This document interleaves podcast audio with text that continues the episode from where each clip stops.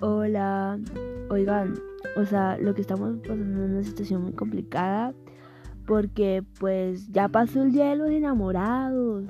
Y, güey, la neta es que pues estoy más sola con un perro. Ah, no, bueno, sí. Eh, pero pues para esas personas que están solas, pues, güey, no están solas porque tienes a tu familia que te quiere y que te acepta, ¿no?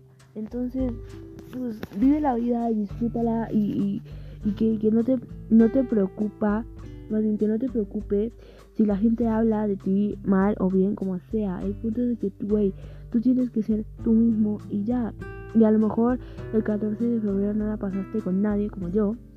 Pero pues, güey, yo le hice algo especial de, desde lejos por la situación a mi amigo, ¿sabes? Que vive en Tuzla Gutiérrez eh, y está muy lejos de mí. Entonces lo que yo hice fue hacerle algo a distancia. Eh, le mandé un audio muy bonito, eh, pues diciéndole la persona tan especial que es.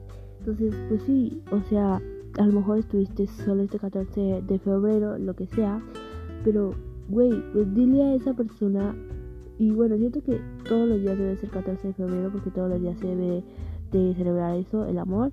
Güey, si tienes ganas ahorita de decirle a esa persona que la amas y que la aprecias, díselo, da igual. O sea, no, que no te preocupe lo que vaya a pensar, ¿no? Y si tienes ganas de decirle a esa persona que te gusta, pues dile, ¿no?